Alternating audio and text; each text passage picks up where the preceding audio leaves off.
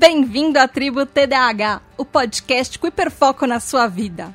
Eu sou a Tata Finoto. Esse é o TDAH Entrevista, o podcast sobre representatividade TDAH, onde conversamos com pessoas famosas que também convivem com o transtorno de déficit de atenção e hiperatividade. Hoje, nós vamos falar sobre TDAH BBB 2021, comportamento e sentimentos. Então, vem ouvir a nossa segunda entrevista com uma TDAH famosa, a doutora Ana Beatriz Barbosa Silva, comentando sobre o caso de outro TDAH, o ator, cantor e compositor Fiuk.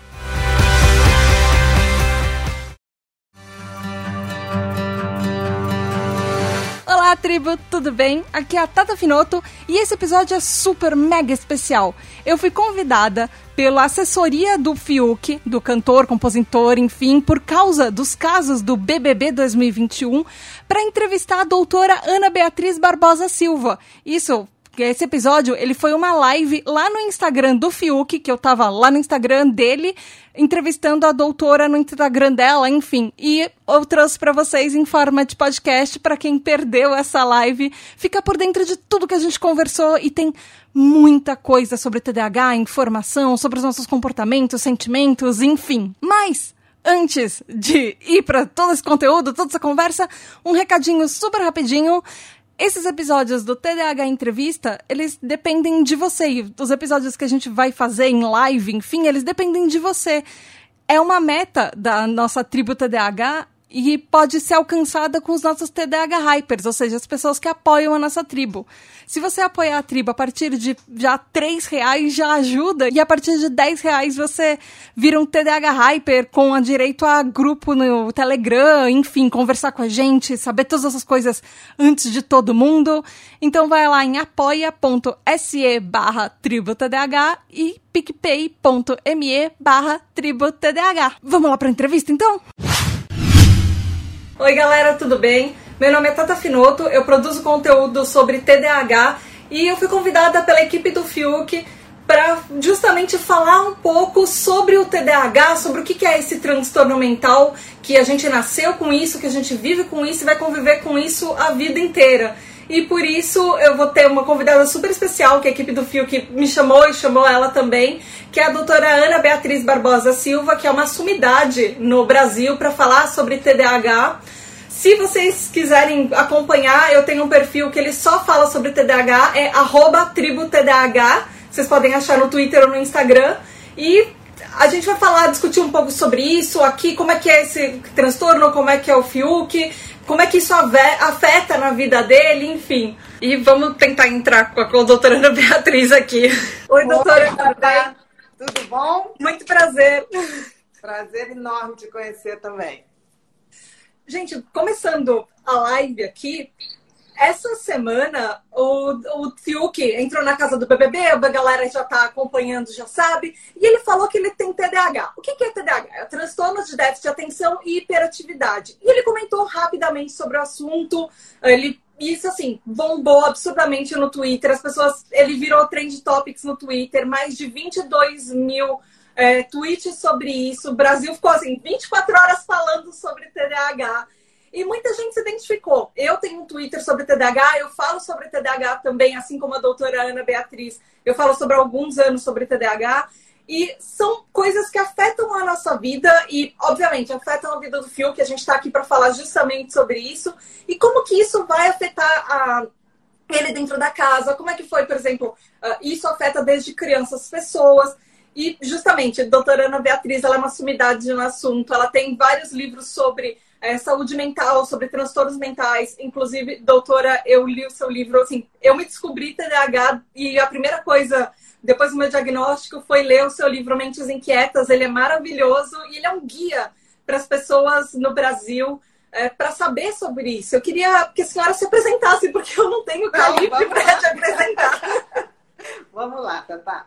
É, eu, eu tenho TDAH também, né? Então eu fico distraída, mas da hora que eu pego aqui, vamos agora, vou fazer um hiperfoco. Vamos lá, você quer saber o que, que é o TDAH primeiro? Não, Como é eu queria que primeiro quer? que a senhora se apresentasse, falasse assim, um pouco, porque a senhora também, exato, tem a TDAH, escreveu um livro. Fala um pouco assim do seu trabalho, porque você você fez, faz isso há muitos anos também. É, o meu primeiro livro foi o livro Mentes Inquietas, que é sobre TDAH, né? Desatenção, hiperatividade impulsividade. É, e eu acabei escrevendo um livro sobre TDAH porque eu tinha TDAH, descobri sozinha numa viagem que eu fiz nos Estados Unidos e por acaso eu fui fazer um curso que era sobre depressão e perdi a data, perdi o dia e entrei num outro curso que era sobre déficit de atenção, que eu não tinha ideia do que era e acabei me identificando e a partir dali eu me descobri com 19 anos. Antes era muito difícil. A partir de 19 anos, a vida mudou. É como se é antes e depois do diagnóstico. E o Mentes Inquietas foi uma tentativa de, de, de falar um pouco dessa, dessa sensação que eu tinha, que ninguém me entendia e eu tinha uma velocidade de entender as coisas diferentes, eu tinha uma, uma, uma emotividade diferente. Então, quando eu me descobri, foi muito bacana, porque eu falei, bom, é esse jeitinho aqui que eu sou, é desse jeitinho que eu vou dar um jeito na minha vida. E foi a partir daí que eu comecei a escrever, literalmente. Né? Eu começo a escrever tarde, eu começo a escrever com, com 30 e poucos, 30 e poucos anos. Foi quando eu tive coragem para dizer assim, não, eu sou capaz de falar sobre isso, porque eu tenho isso, então vamos lá. E foi uma grande surpresa, porque eu vendi um carro para fazer o livro Mentes Inquietas e achei que ele não ia vender nada. E aí foi num, numa dessas sortes que a gente tem, ou destino, é, eu botei o livro para vender numa livraria e o Jô Soares, na época, teve nessa livraria, pegou o livro e uma semana depois me chamou para fazer um Jô sobre TDAH e aí o livro explodiu. e de lá para cá são 18 anos que tem esse livro, parece que foi ontem. Não, Parece e esse livro, ele é muito guia para muita gente, ele foi um guia para mim também.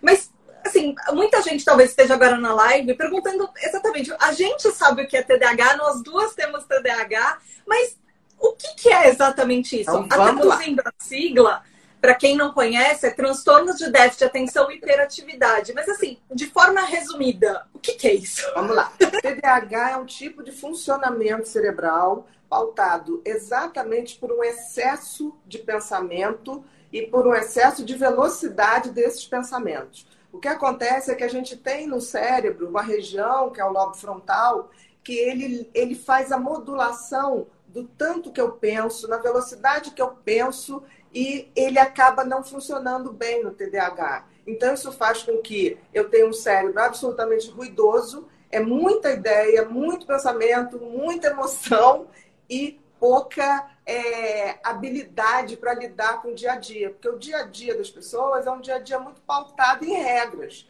E o TDAH tem dificuldade de seguir regras, não por impossibilidade ou por rebeldia, porque ele vai perdendo é, pedaços do dia a dia. Por quê? Porque o pensamento vai longe. Então, eu diria que TDAH é um cérebro que tem uma velocidade muito grande e ele acaba capotando nessa velocidade. E a marca registrada é a dispersão. Por ter muito pensamento, ele tem dificuldade de se atentar para uma coisa que está acontecendo aqui agora. TDAH ou está no passado ou ele está no futuro e está pouco no presente. E isso traz algumas coisas desagradáveis no dia a dia, porque ele vai perdendo partes do dia a dia, entendeu? que isso acontece justamente um pouco é, por causa da falta de dopamina no nosso cérebro, que ela afeta os nossos receptores e faz com que a gente não tenha. Na verdade, o TDAH, como a senhora disse, ele não é uma falta de atenção, ele é uma falta de uma focar na atenção. É, é uma atenção gente... desregulada. Porque assim, Exato. quem tem déficit de atenção pode prestar muita atenção. Quando ele tem tesão por um assunto, ele pode ficar hiperfocado, ter uma atenção muito acima da média. E ao mesmo tempo, se ele não tem esse tesão, né, ele acaba se dispersando e ele não se fixa em nada. Então, eu não gosto de chamar de déficit, eu gosto de chamar de instabilidade de atenção. Porque ela pode estar muito ligada ou ela pode estar totalmente desconectada, nesse sentido. Sim. E a hiperatividade física, que não é a condição sine qua non, a condição essencial para você dizer que uma pessoa tem TDAH é a dispersão, é a questão do, do excesso de pensamento. Agora, tem pessoas que, além de ter hiperatividade física, é, mental, de excesso de pensamento, tem a física, que eu chamo de, de inquietação. São aquelas pessoas que não param quietas, pessoas que estão sempre mexendo a mão, mexendo o cabelo, que não sabem onde meio que bota a mão, pessoas que precisam de espaço, porque elas estão sempre é, como se fosse uma inquietação mesmo. E a impulsividade, que também pode acontecer é, quando você. A, o TDAH tem uma impulsividade que é muito interessante. É, em geral, é para falar porque ele está falando, alguém está falando, então fala uma palavra auto. Aí ele deduz que é automóvel. Rapidamente o cérebro deduz. E às vezes não é automóvel que a pessoa ia falar. Às vezes a pessoa ia falar autorreflexão, autoconhecimento. e ele pula para o que o cérebro dele detectou primeiro. E muitas vezes ele acaba, é, tá num, num, num grupo, ele acaba interpretando o que estão falando de outra maneira, por esse excesso de velocidade. E a senhora está acompanhando o BBB, assim, o, o que, que por exemplo, a senhora pode relacionar os comportamentos do Fiuk ao que está acontecendo lá no BBB e ao nosso TDAH? Olha, é, eu sempre gosto de dar uma olhada no, no BBB, porque assim, é para gente que gosta de comportamento, é um, um banquete, não é uma refeição, é um verdadeiro banquete olhar qualquer reality show. E tem uma coisa, por exemplo, que ali a gente está num, num, num, num, ponto que está todo mundo estressado. Essa primeira semana as pessoas ficam muito estressadas. E sobre estresse, todo mundo acelera um pouco seus pensamentos. Para quem já tem esse pensamento muito acelerado, isso acaba gerando muita ansiedade, acaba gerando muita insegurança. O que eu notei assim em relação ao Fiuk, que eu acho que é um cara bacanérrimo, eu conheço o Fiuk, é, de um Jô Soares, que a gente se encontrou lá. É um menino de ouro, assim, é uma das pessoas de coração mais aberto, mais meigo, mais afetivo que eu já conheci. E eu vejo, por exemplo, muitas vezes ele numa insegurança de não saber, não dar conta do excesso de informação que tem numa casa, com 20 pessoas totalmente diferentes. Ele gosta muito de se conectar afetivamente, então, ele não estando com essa conexão, conhecendo as pessoas, ele fica um pouco inseguro e ao mesmo tempo inquieto, é como se ele tivesse que conhecer todo mundo para que ele possa se sentir bem. E é claro que isso vai levar um tempo para conhecer. E uma coisa que eu achei bem interessante, é aquela moça que se aproximou dele, a Juliette, se eu não me engano, é, é muito fofo, porque assim, por que, que ele se aproximou da Juliette? Primeiro que a Juliette é uma nordestina, daquelas que a gente ama ver, que a gente ama conhecer que é uma pessoa totalmente franca, totalmente afetiva, carinhosa. E é óbvio ali que rolou uma identificação por esse jeitinho.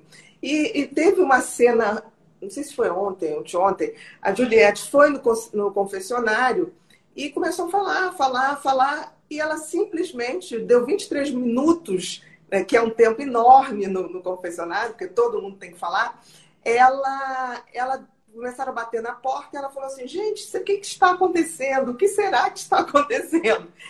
Totalmente dispersiva ali naquele universo. Falei, gente, eu acho que eles têm alguma coisa em comum, realmente. E aí, quando ela saiu do confessionário, eu fiquei assim, porque as pessoas saíram é, agredindo muito. E ela falou: ah, perdão, perdão, eu não me dei conta, eu não me dei conta. Então, assim, tá um, um clima tenso, mas assim, eu, eu costumo julgar as pessoas muito pouco. Mas eu separo as pessoas em quem tem coração bom e quem não tem. Tudo o resto, eu acho que não é problema. Porque, assim, quando você tem um coração bom, tudo se resolve. Sim. Quando não tem, nada se resolve.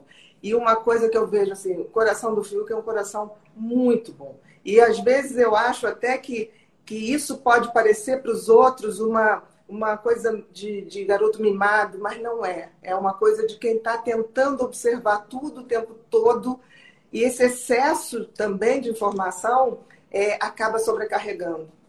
Eu acho que ele está, eu acho que ele está num nível de estresse grande, como todo mundo ali, e eu acho que essa coisa de não conhecer as pessoas é como se ele não tivesse esse alicerce afetivo, né? E também tem um fator que TDAH, a gente é mais passível de ser pessoas sentimentais. Nós, nós já temos, é, eu já vi algumas pesquisas, alguns estudos que falam da disforia sensível à rejeição, que significa que esse TDAH a gente já é naturalmente, a gente já se sente mais rejeitado que as outras pessoas.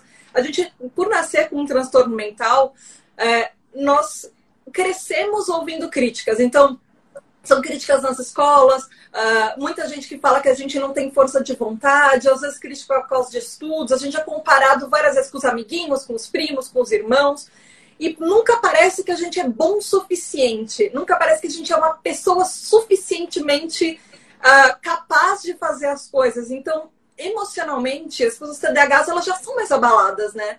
Então, é, eu acho toda a pressão que ele está sofrendo lá, as pessoas estão falando muito que ele chora, que ele está chorando.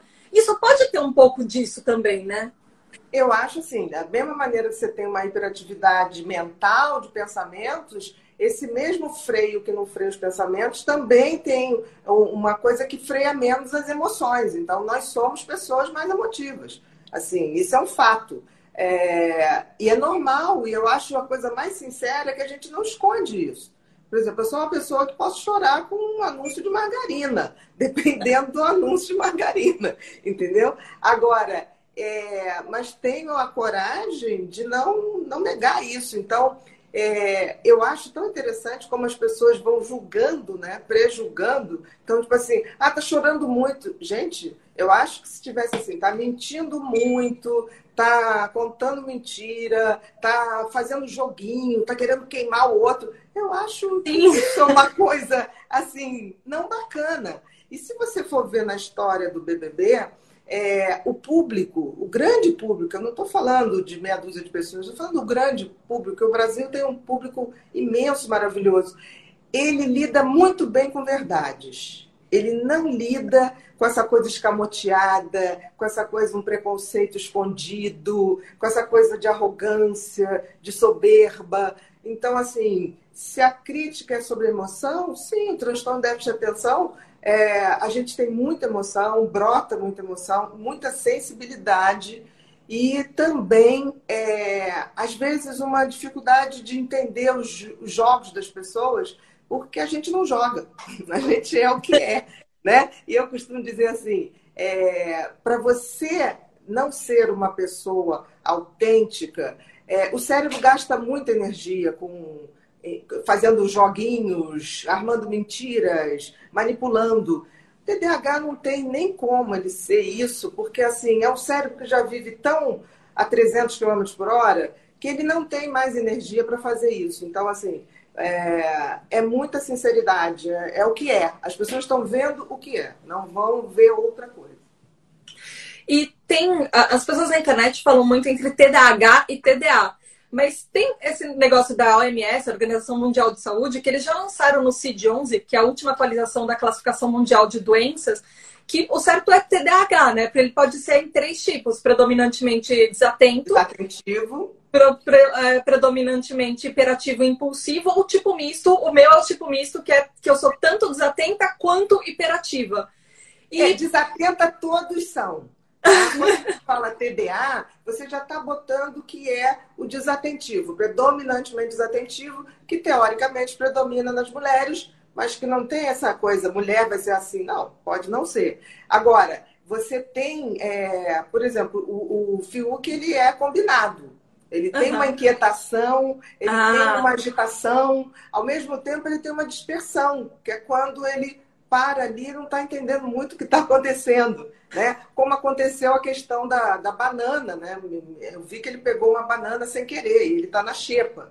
Né? Ele foi no quarto do líder e pegou a banana, viu a banana ali e pegou. E aí o grupo acabou perdendo 500 estalecas, entendeu? Isso realmente pode acontecer. Mas, ao mesmo tempo, não foi de propósito de jeito nenhum. Não é teve, é a, menor, não teve a menor maldade do tipo assim, ah, vou dar uma desperta, pegar essa, essa banana aqui. Foi literalmente uma distração. Que eu tenho certeza que se tiver alguém dentro da casa extremamente afetivo e falar, olha só, é, presta um pouquinho mais de atenção aqui, vou te dar umas sinalizações. Porque, assim, todo TDAH, a gente, a gente é muito dependente desse coach afetivo.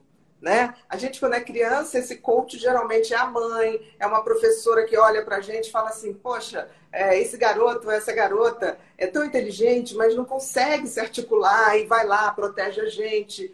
E a gente gosta muito disso a gente confia muito nisso. Então, assim, está faltando alguém ter essa, esse olhar mais gentil e menos radical, no sentido julgar menos, né? E, e fazer essa ponte, fazer essa, esse link de confiança para dar esses toques, porque é, e a gente gosta disso. Assim. Gente, Sim. Não tem nada contra, nada contra. Até hoje eu tenho amigos que me dão uns toques assim, e eu agradeço, porque isso é amoroso, com certeza. E quando, por exemplo, as pessoas falam que elas são TDAs, é, sem hiperatividade, porque existe uma, uma para ter o diagnóstico, a gente geralmente fala que tem que ter a tríade de sintomas, a desatenção, hiperatividade e impulsividade. Teria não, uma não, hiperatividade tá, mental? Não. não. A condição sine qua non é a dispersão, é o excesso de pensamento, que é a tal da desatenção que eu chamo de instabilidade de atenção. Uhum. Que pode estar acompanhado de hiperatividade física, impulsividade ou não. E tem uma coisa interessante: às vezes na infância você tem o, a dispersão acompanhada de hiperatividade física e impulsividade. E quando você vai crescendo lá na vida adulta, você aprende a controlar mais essa, essa hiperatividade física a impulsividade. Parece que some, mas não some, é que você vai aprendendo a lidar melhor. Entendeu? Por exemplo, os inquietos, os muito hiperativos fisicamente, impulsivos, eles têm que fazer muita atividade física. Isso é uma coisa assim que, que dá vazão. O desatentivo puro, nem tanto. Mas, assim, isso é uma questão de, de, de ajuste, né? Da pessoa se conhecendo, vendo como é que pode fazer, como fica melhor. Mas o, a única coisa que é condição é o TDAH. Agora, a gente não faz só um diagnóstico, é, a gente faz um diagnóstico clínico. E a coisa mais importante, um TDAH não vira TDAH. Ele não Sim. chega na vida adulta e tipo assim, ah, eu agora sou TDAH. Não, ele é assim desde criança. E por ele ser assim desde criança, ele leva muito tempo para entender que ele é diferente dos outros. Ele tem uma sensação e aí ele se sente inseguro, ele acha que não dá conta dos estudos, ele acha que na hora de brincar, ele interrompe a brincadeira dos amiguinhos, é posto para fora da brincadeira. Então traz esse, essa carga de muita, muita sensação de rejeição né? de ser diferente, né?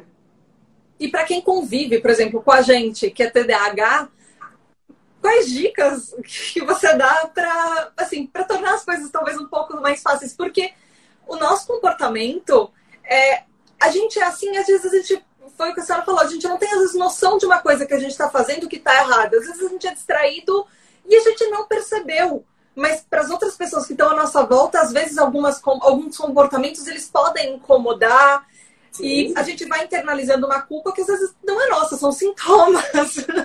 e como é que pode ser assim, conviver com a gente ou dicas para as pessoas que têm algum TDAH em casa ou que estão em relacionamento com TDAH, professores, enfim? Olha, é, tudo é possível com a gente na base do afeto. Se vier falar com carinho, se vier é, falar com delicadeza, a gente ouve, a gente hiperfoca. E uma coisa muito importante quando a gente vai falar com alguém que tem TDAH é tocar, é olhar no olho, porque para a gente não dissipar. Porque tem mães que eu vejo falando com crianças que têm déficit de atenção e ficam falando de longe. A criança não vai ouvir, entendeu? Então você tem que parar, você tem que olhar nos olhos e tirar aquela coisa de raiva, porque TDAH tem muito medo né, da reação das pessoas, né, como se ele não fizesse essa, essa leitura.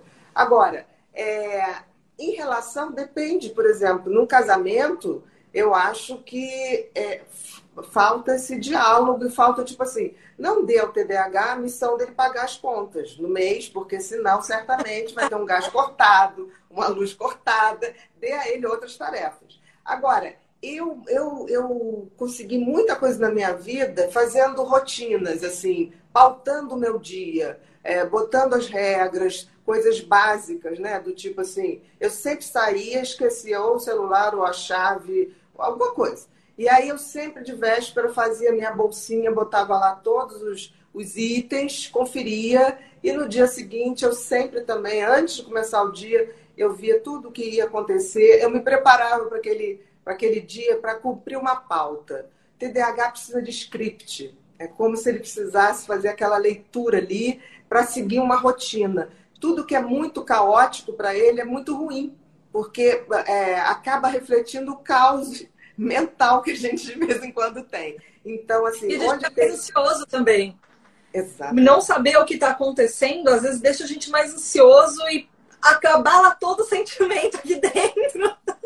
E aí as pessoas, em geral, no relacionamento, ao invés de, de, de esperar um momento para falar numa boa, poxa, eu acho que você nem se tocou, mas você, na determinada hora, falou uma coisa tão, tão inadequada. E, e, e quando é TDAH, você fala, jura, eu fiz isso, o que, que foi? Né? E a gente vai lá e pede desculpa, não tem o menor grilo. Agora, se a pessoa chega, tipo assim, nossa, você fez isso, o que, que é isso? Com aquele desespero, a gente se fecha, né? A gente se fecha porque a gente fica assim, gente, eu não posso ter feito alguma coisa tão grave para a pessoa estar quase querendo me matar, entendeu? Então, assim, é, com afeto, a gente consegue tudo de um TDA, seja criança, seja adulto. Agora, se for na base da, da agressividade, da raiva, é difícil. Trava. Trava mesmo. Eu sei que muita gente deve estar tá, deve tá vendo essa live é, deve estar tá, assim, pensando, poxa, talvez eu me identifique um pouco demais com TDAH. E eu sei que é, as coisas mudaram muito nos últimos anos. Na, na, os últimos 20 anos mudaram absurdamente. Uhum. E eu queria contar um pouquinho assim, da minha história. A minha mãe é neurologista. E aí você acha, filho de, filho de neurologista, você vai saber que, que quando a criança tem. Minha mãe começou a desconfiar do meu TDAH, eu era extremamente agitada antes do meu um ano de idade. E aí eu tive o diagnóstico aos sete anos, quando eu fui para a escola. Só que o que aconteceu na época que eu nasci é que deve acontecer com muita gente hoje, que eu vejo no perfil da tribo TDAH, que é o meu perfil, que muita gente não conta, porque tem medo de rótulo, tem medo da pessoa usar TDAH como uma desculpa. E eu só fui descobrir no no TCC da faculdade, quando eles, meus pais me contaram, quando eu tinha mais de 20 anos de idade. E como é que é esse diagnóstico? Assim, porque muita gente deve estar perguntando, poxa, o que é um diagnóstico? Como é que eu sei que eu sou TDAH? Ou, poxa, pais e mães talvez estejam passando pelas mesmas coisas que os meus pais passaram. Será que eu conto para o meu filho que ele é TDAH? Será que ele vai ter um rótulo? Porque foi uma coragem até do Fio que abrir isso em rede nacional. Falar sobre isso abertamente não é fácil. Eu queria saber é. um pouco sobre isso. O Fiuk, o Jesus Luz, o Henrique Castelli, foram pessoas que estão aí colocando isso, né? É, eu também, quando não tem menor grilo de falar, porque assim, o único grilo é a gente ter falta de caráter, a gente ter o um coração bom e, e predisposição para ser feliz, para criar, para trabalhar, eu acho que não, não é defeito, né? É, eu acho que o diagnóstico quando eu lancei o Mentes Inquietas, eu me lembro que as pessoas não sabiam de nada, era uma total escuridão. E aí a gente foi vindo aos pouquinhos. E uma coisa que eu sempre deixei claro, é claro que você precisa de um diagnóstico clínico, mas uma coisa boa que tem no TDAH é que a gente começou a ter, os primeiros estudos foram mais de 25 anos atrás, da neuroimagem. Neuroimagem é um exame que mostra o funcionamento do cérebro. E os estudos para TDAH mostravam muito essa redução de funcionamento ou de, de do que a gente chama de enchimento é, vascular no lobo frontal, né? que pode ser do lado direito, que pode ser do lado esquerdo. Quando é muito predominante do lado direito, a gente tem o TDAH mais desatentivo. Quando você uhum. tem um componente também do lado esquerdo, aí tem mais pode estar associado à hiperatividade e à impulsividade. Então, assim, eu acho que o diagnóstico sempre será feito é, por algum psiquiatra que realmente trabalhe com hiperatividade mental, porque até hoje eu vejo é, pessoas chegar no meu consultório e falar assim: ah, o médico disse que meu filho não tem déficit de atenção porque ele é gordo. Eu falei, como assim? E daí? Não, porque ele disse que se ele tivesse TDAH, ele, o garoto era muito agitado e queimava toda a gordura. Eu nunca soube disso. Né? Tipo assim, não tem nenhum estudo no mundo que diga isso. Então as pessoas, além de não saber, às vezes passam informações erradas. Né? Do tipo assim, ah, TDAH só tem homem, porque o homem tem a forma mais agitada. Nossa, sim. Isso não existe. Então, durante muitos anos, as mulheres que tinham a forma desatentiva não contavam da estatística, entendeu? Então, uhum. coisa, TDAH é burro. Não tem como você ter um cérebro tão veloz é, é, que seja é, incapaz. Por exemplo, uma das coisas que o TDAH mais tem é a criatividade. É preciso por quê? Porque ele tem mais pensamento. e tem estudos que comprovam isso, tem estudos científicos em revistas científicas Exatamente. que falam isso. Exatamente. Então, assim, o grande desafio do TDAH, por isso que eu, eu sempre falo a verdade para as minhas crianças, sempre. Eu acho que você pode ter algum questionamento em levar essa verdade para a escola. Se você tem uma escola que não tem o conhecimento, um professor que é arredio, é, depende do, do, da, da coletividade escolar para a gente abrir ou não. Porque eu tenho que preservar meu paciente de não ser discriminado por outras crianças ou por, por próprios professores, se não entendem. Agora, quando você explica para ele o que, que ele tem, e criança eu sempre explico como se fosse um carro. Tipo assim, olha, o seu cérebro é o motor de um carro. Só que tem que ele é um motor mais rápido. É um motor que às vezes você, nem você consegue controlar ele. Então, assim, eu vejo que toda vez que a gente consegue falar uma linguagem que a criança ou que o adulto mesmo entenda, não esse mediquês que você vai falando, falando e não diz nada. É, as pessoas têm um alívio do tipo assim, putz, agora eu tenho script, agora eu tenho um manual, eu vou poder acertar mais, eu vou, eu vou poder me entender mais e generosamente me cuidar mais, né? Então, isso é o grande desafio do diagnóstico, é dar à pessoa é, a coisa de estar. Tá, de, de, o seu manual está aqui, você é isso. Não é nada além nem nada, nem nada menos. Você é uma pessoa inteira. Agora, precisa administrar. Você tem uma biblioteca cheia de livros, mas esses livros estão todos misturados. Uma coisa que eu vi muito no Fiuk, outro dia ele entrou no confessionário e ele estava realmente assim, foi uma noite de de muitas emoções, ele estava assim, gente, é tanta coisa para falar, tanta coisa para falar, você via os pensamentos ali borbulhando. E ele tentava falar e não conseguia se expressar. E aí chegou uma hora que ele falou: pronto, é isso. E teve que sair porque estava no tempo. Porque certamente ele estava pensando em falar 10 coisas, 20 coisas ao mesmo tempo. E a velocidade estava tão grande que ele não conseguiu. Ele não conseguiu. Eu, eu tive essa sensação exata. Ele, aquilo deve ter dado uma frustração porque ele sabia tudo que ele queria dizer. Mas a velocidade é como se o carro tivesse capotado naquela velocidade. Isso acontece eu, muito. E eu acho importante a gente falar de dois, duas coisas que estão. É, uma coisa que está falando muito na internet, que o TDAH é inventado. Isso é completamente fake news. Uh, isso foi uma coisa que, que cri, foram criaram no 1970, lá nos Estados Unidos, inventando que a indústria farmacêutica fabricou o TDAH, inventou o TDAH, porque ele não, não existe. Para vender um remédio que era ridiculamente barato. Ainda uhum. é ridiculamente barato. E outra coisa, gente, a pessoa que diz que TDAH não existe, então processa a Organização Mundial de Saúde, processa a Associação de Psiquiatria Americana, vai lá, peita a sua ideia. Porque assim, isso não vem do nada, sabe? As coisas não vêm do nada. Eu acho leviano quando as pessoas não sabem o que estão dizendo e não vão ver o histórico, né? Isso tem uma história. Então, você, é, a primeira denominação de déficit de atenção foi lesão cerebral mínima que se achava que tinha uma lesão cerebral, que não era visível no raio-x. Então, assim, a questão, a diferença é no funcionamento, não é no cérebro, né? Tipo assim, no cérebro que eu estou dizendo, não está machucado, não tem um buraco lá dentro, nada disso, né? Então, as pessoas falam isso. Isso é um dos grandes mitos, né? Dizer assim, que não existe. É uma doença que, que teve para vender remédio. É, isso também aconteceu muito com a síndrome do pânico. Na ah. época disseram que a síndrome do pânico foi inventada para se vender remédio. Eu acho que as pessoas que sofrem de pânico sabem que o que elas sentem não é uma invenção. E isso eu acho que uma coisa que a gente fala muito hoje é, de xenofobia, de homofobia, de, de, tudo que é fobia, e as pessoas não, não usam a palavra psicofobia. Porque existe psicofobia. Quando eu não, não tenho interesse de entender o outro é, para ter menos julgamento, eu também estou tendo preconceito, só tem que preconceito contra alterações de comportamento, transtorno de comportamento, tem nome, é psicofobia.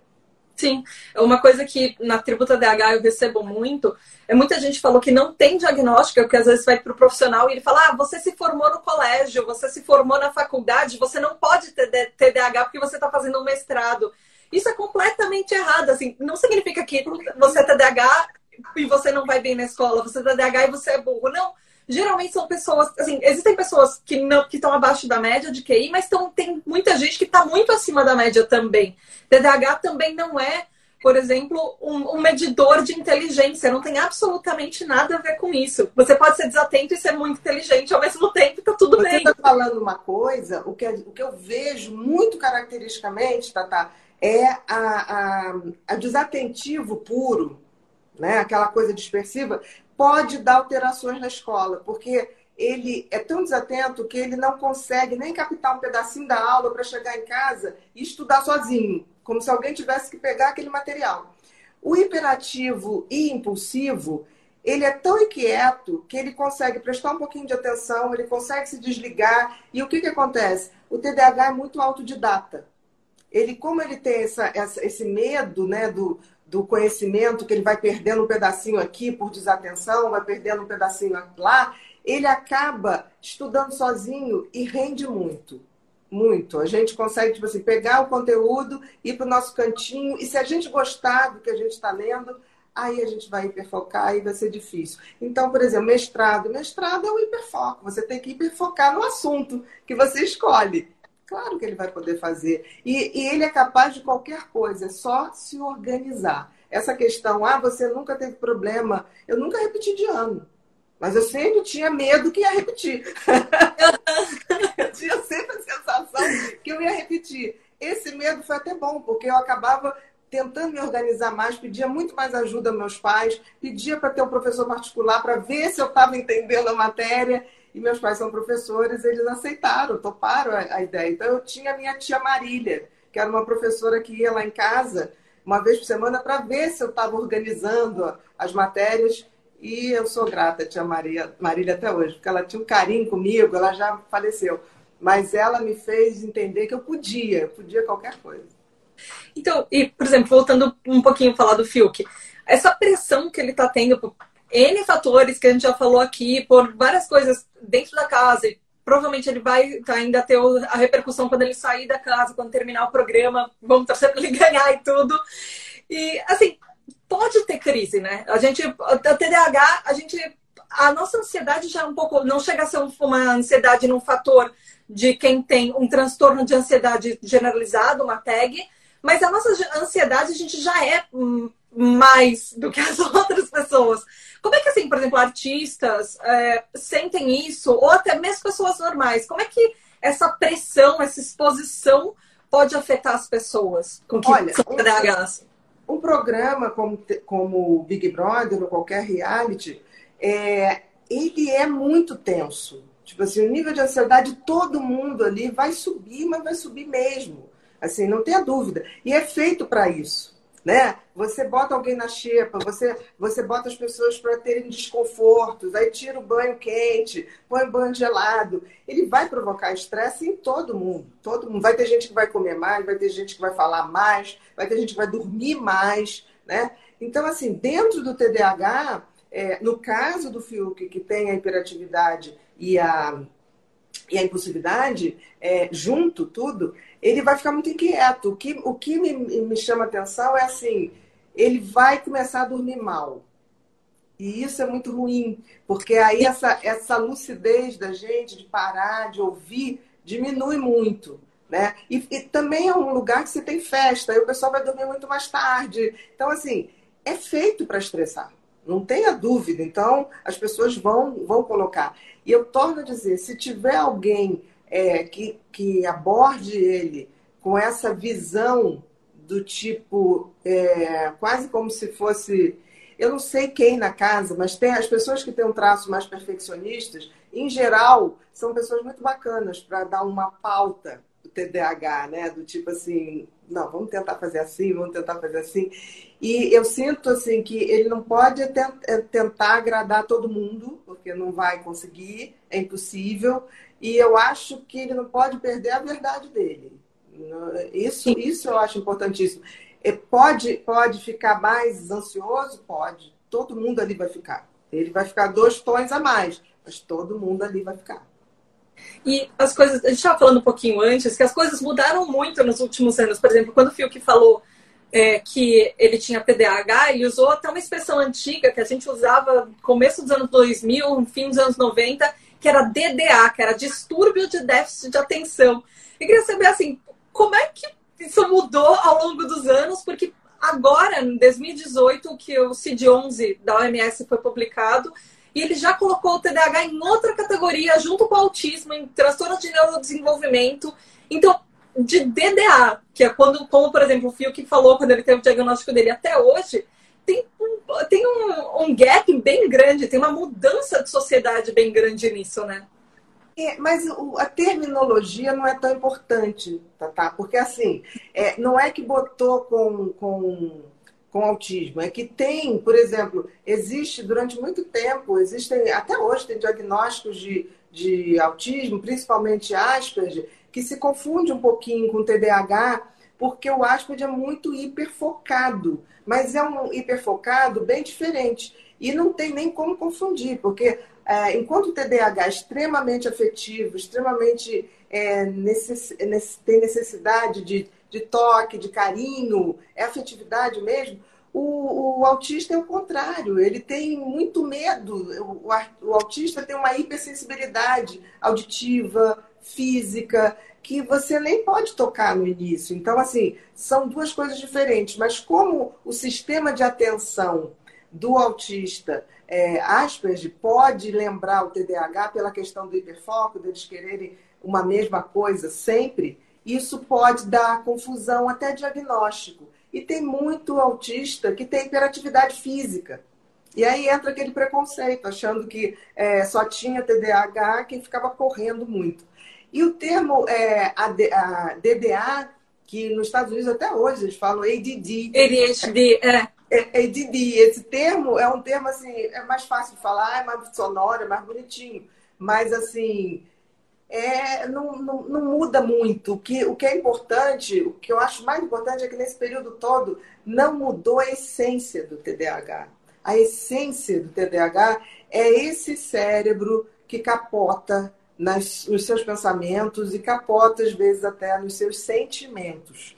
Né? Mas nunca por maldade. Nunca. Tem uma coisa, né? Tipo assim, TDAH se dá muito bem com criança. Muito, porque é, aquela, criança, aquela criança dentro da gente não morre nunca. A gente está sempre pronto é, para para ver a vida com os olhos de criança. Qual é o, o, o olhar da criança? A criança se deslumbra com tudo, tudo é novo para ela. E a gente tem um pouco disso, né? Tipo assim, de olhar uma coisa e se deslumbrar, essa alegria, assim, com coisas muito pequenas. Isso é, a gente não perde nunca. E eu acho bem legal isso. Assim, a gente tem sempre um olhar curioso para a vida. Sim.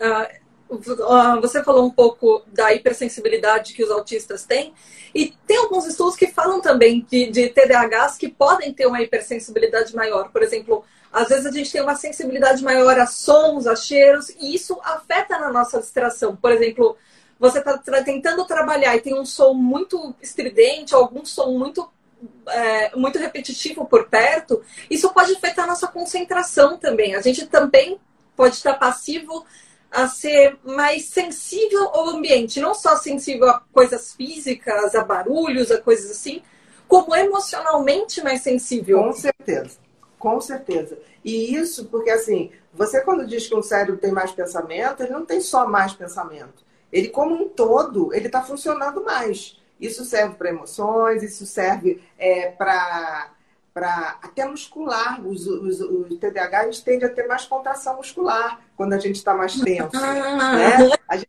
tende a, a ter essa coisa da sensibilidade do som. Por exemplo, eu tenho que ter um som básico para me concentrar, para não me concentrar nos outros. Então, eu, sou, eu durmo de ar-condicionado sempre, ou um ventilador, porque eu tenho que me focar em um barulho só. Porque senão eu sou capaz de ouvir o grilo, o, o salto alto de quem está pisando no andar de cima. Então, isso acontece, porque não é possível um cérebro ter mais pensamento e não ter mais sentimentos, e não ter mais é, atividade motora. Então, assim, é um todo que está mais ativado. Então, isso que você está falando, com certeza. Mas a hipersensibilidade do autista não é só é, de som, é principalmente de toque E hum. TDAH não tem. Por exemplo, quando eu, eu conheço uma criança autista, um adulto autista, eu nunca imponho a minha, o meu toque, o meu abraço, o meu beijo. Porque eu sou uma pessoa que adoro abraçar, adoro beijar. Tipo assim, abraço para mim é, é, conexão com o outro, entendeu? Isso eu vi o Fiuk pedindo no início, né? Tipo assim, eu quero abraçar. E ele foi muito verdadeiro ali, porque a gente gosta de sentir esse esse quentinho quando você abraça o outro. É, o abraço bota coração com coração. É quase como se você abrisse uma sintonia, né? Uma sintonia de, de pulsação mesmo, de pulsação cardíaca. A gente, isso acalma a gente, né? A conexão com o outro. O autista não. O autista, é, eu, eu vou dar um beijo no paciente autista seis meses depois. E a iniciativa sempre será dele, nunca minha porque e falo muito baixinho. O autista você tem que falar muito baixinho.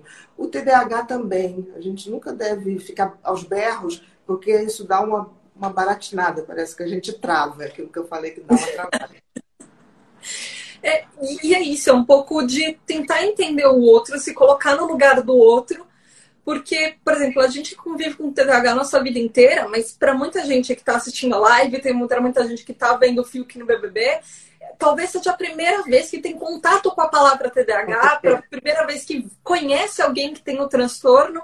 E assim, a gente não é menos capaz de fazer alguma coisa. Não é porque, ah, poxa, um TDAH tá na, tá na casa do BBB, não, te, não deveria ter entrado porque tem um transtorno mental.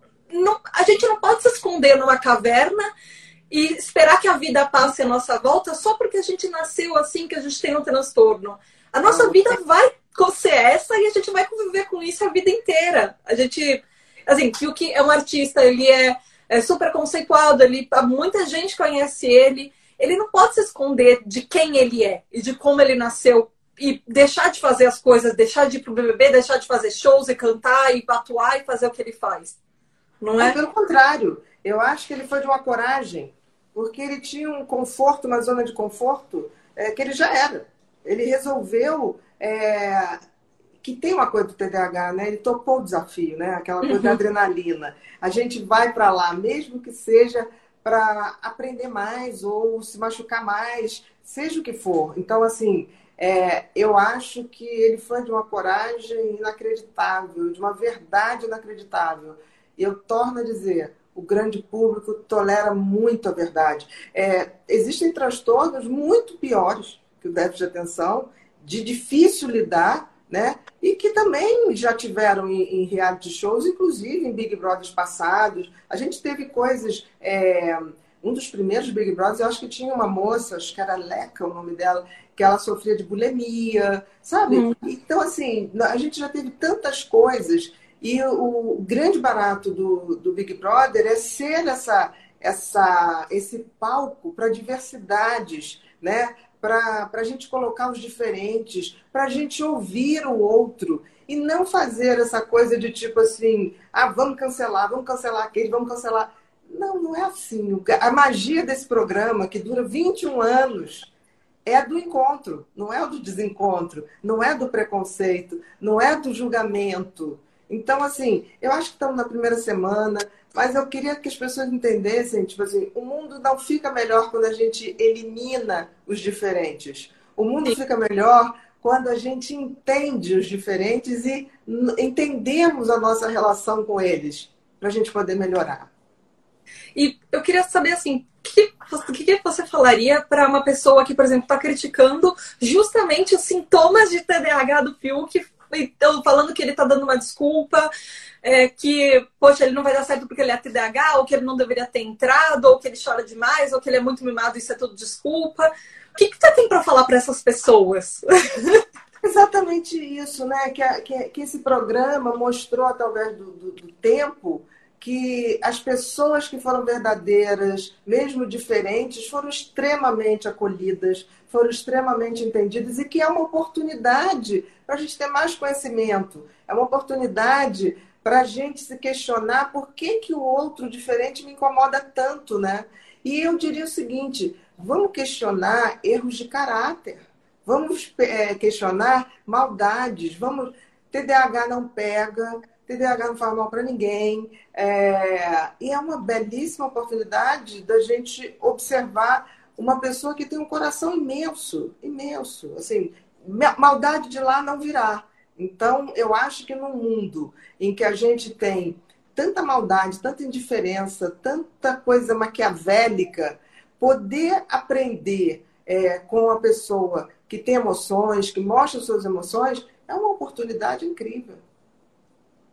Eu vi uma pergunta aqui que mandaram é. falando se a agressividade que, por exemplo, ele está demonstrando tem alguma coisa a ver com o TDAH. Ele pode ser uma, uma das formas de demonstrar essa, esses sentimentos que estão toda a flor da pele também, não pode? Ao invés de ficar chorando, também tem o outro lado da agressividade. Não, eu acho que não é, é uma hiperreatividade. Eu acho, hum. por exemplo, é, muitas vezes ele fica no impulso de querer falar o que ele está pensando antes que aquilo se misture tudo e ele esqueça o que vai falar, como foi do, do, do confessionário. E isso muitas vezes pode interromper o outro, pode fazer com que o outro não fale. Então é aquilo que eu falei, tudo vai ser resolvido numa verdade, sabe? Do tipo, peraí, deixa eu falar, olho no olho, o toque, né? Então, assim, é, ansiedade faz as pessoas começarem a tentar achar uma saída. Todo mundo ali está muito ansioso, muito. Eu estava perguntando a parte de medicamento. Tiveram algumas pessoas que perguntaram se tem medicamento e se é obrigatório o uso de medicamento para tratar o TDAH. Porque tem muita gente que usa a abordagem de não optar por não ter o medicamento e, e fazer um acompanhamento é, com, com outros profissionais, com psicólogos, psiquiatras, enfim. E... Olha, tudo vai depender do, do tamanho dos sintomas, da intensidade dos sintomas, do prejuízo que traz para a pessoa. É, remédio pode usar sim, mas também tem outras alternativas. Hoje a gente tem uma alternativa para o controle mais dessa atenção, até da impulsividade, da hiperatividade, que é o neurofeedback, que é uma ginástica cerebral, né, que é feita através do, do link do cérebro com o computador, que vai alinhando isso e a pessoa vai aprendendo, quase como se fosse num videogame, só que tem que, nesse caso, o videogame a gente está brincando, jogando com o cérebro da gente, aprendendo como ele se comporta. É, é uma alternativa maravilhosa. E ah, a senhora tem um curso também, né? Queria falar um pouco desse curso, como é que ele funciona, para quem que ele é? É, tem, tem um curso online até que a gente eu lancei até em 15 dias, que é o, é, o Mentes Inquietas, né? O TDAH, o cisne por trás do patinho feio. Porque, assim, todo mundo que tem TDAH já se sentiu um patinho feio, já se sentiu diferente, já se sentiu inadequado, sempre com aquela sensação de vou cometer um erro, vou errar, vou dar uma gafe. Então, assim, esse curso é um curso online que é baseado no, no Mentes Inquietas, onde eu vou dando todas essas dicas, falo o que, que é, como se comporta na escola, nas relações afetivas, homens, mulheres, como é que é na profissão. E é um passeio nesse universo do TDAH. Eu queria deixar aqui também uh, o, o, meu, o meu produto, que é, é o meu podcast. Eu tenho o único podcast em português é, do mundo que fala sobre TDAH e cada episódio a gente aborda um tema diferente. Então, teve um episódio que a gente falou sobre rejeição, teve um episódio que a gente falou justamente sobre sensibilidade, como é que é essa vida no trabalho, pagar conta, como é que é finanças de TDAH, porque às vezes finanças do TDAH tem alguns problemas.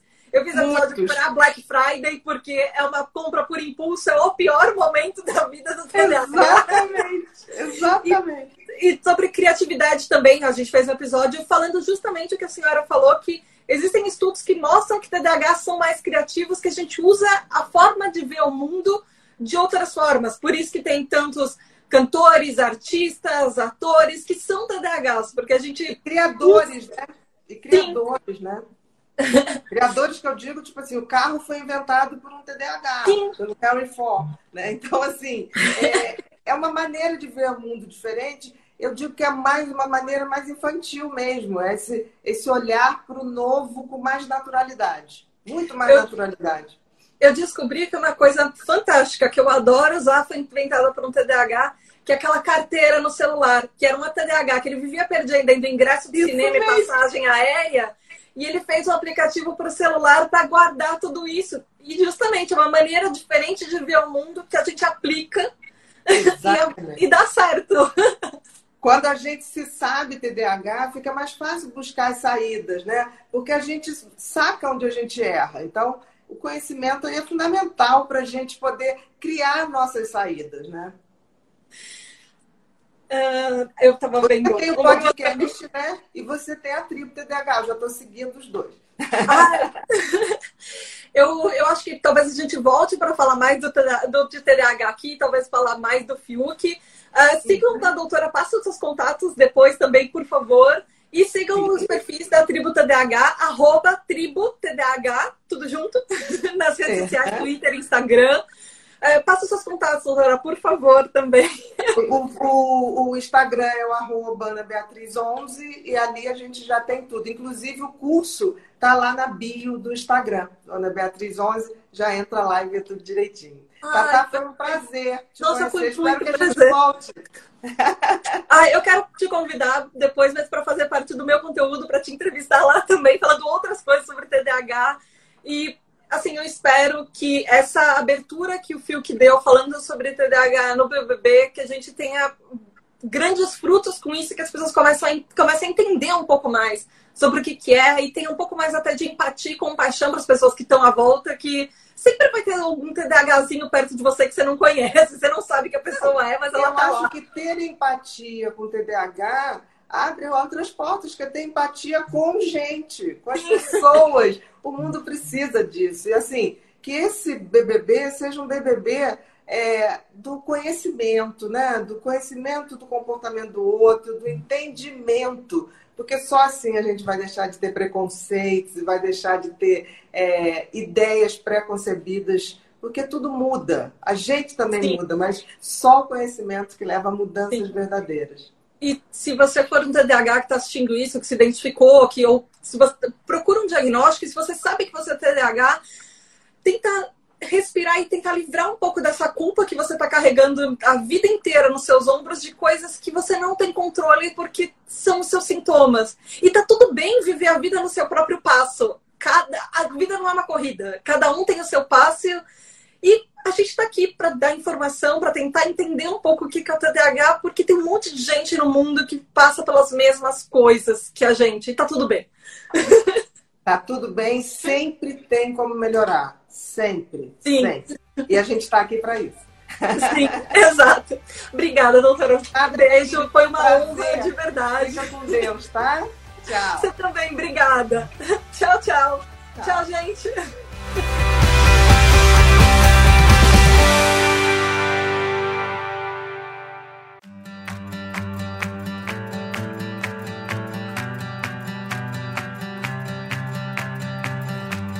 Muito, muito, muito obrigada aos nossos queridos, incríveis apoiadores, os nossos TDAH Hypers. Gabriel Nunes, Richard Van Basters, Tati Zila, Juliana Cavalcante, Regiane Ribeiro, Michael Del Piero, André Luiz de Souza, Edu Caetano, Antônio Eduardo, Rafa, Tibério Dantas, Gustavo Nemet, Daniel Jimenez, Nath, Nix, Rodrigo Azevedo, Luana dos Anjos, Rafael Nascimento, Laura Frexia, Márcio Ferreira, Domi, Rodrigo Rabelo, Mareu, Daniel, Amauri, Juliana Velma, Fábio Miranda, Luiz Damasceno, Mari Mendes, Marina Pullen, Leonardo Loss, Aline Mie, Luiz Drummond, Lenito Ribeiro, Léo, Lex MF, Rafael Barreto, Ricardo Bruno Machado, Lígia Cassola, Mila DKR, Rubens Alencar, Douglas Rony, Lúcia, Ana Carolina Quiqueto, David Freitas, Michel, Brunner Titonelli, Samuel Eduardo, Marco Túlio, Alice Justo, Eduardo Santiago, Bruna Rodrigues, Nia Lulier, Christian Bazo, Leila Sassini, Caroline Dantas, Alexandre Maia, Lucas, Poli Valamiel, Mário Lúcio, Guilherme Casseri, Adriele Zata, Betina Ribeiro, Ramon Costa, Wagner Sabado, Andréia Martins, Erlon Carvalho, Hélio Louro, Dus,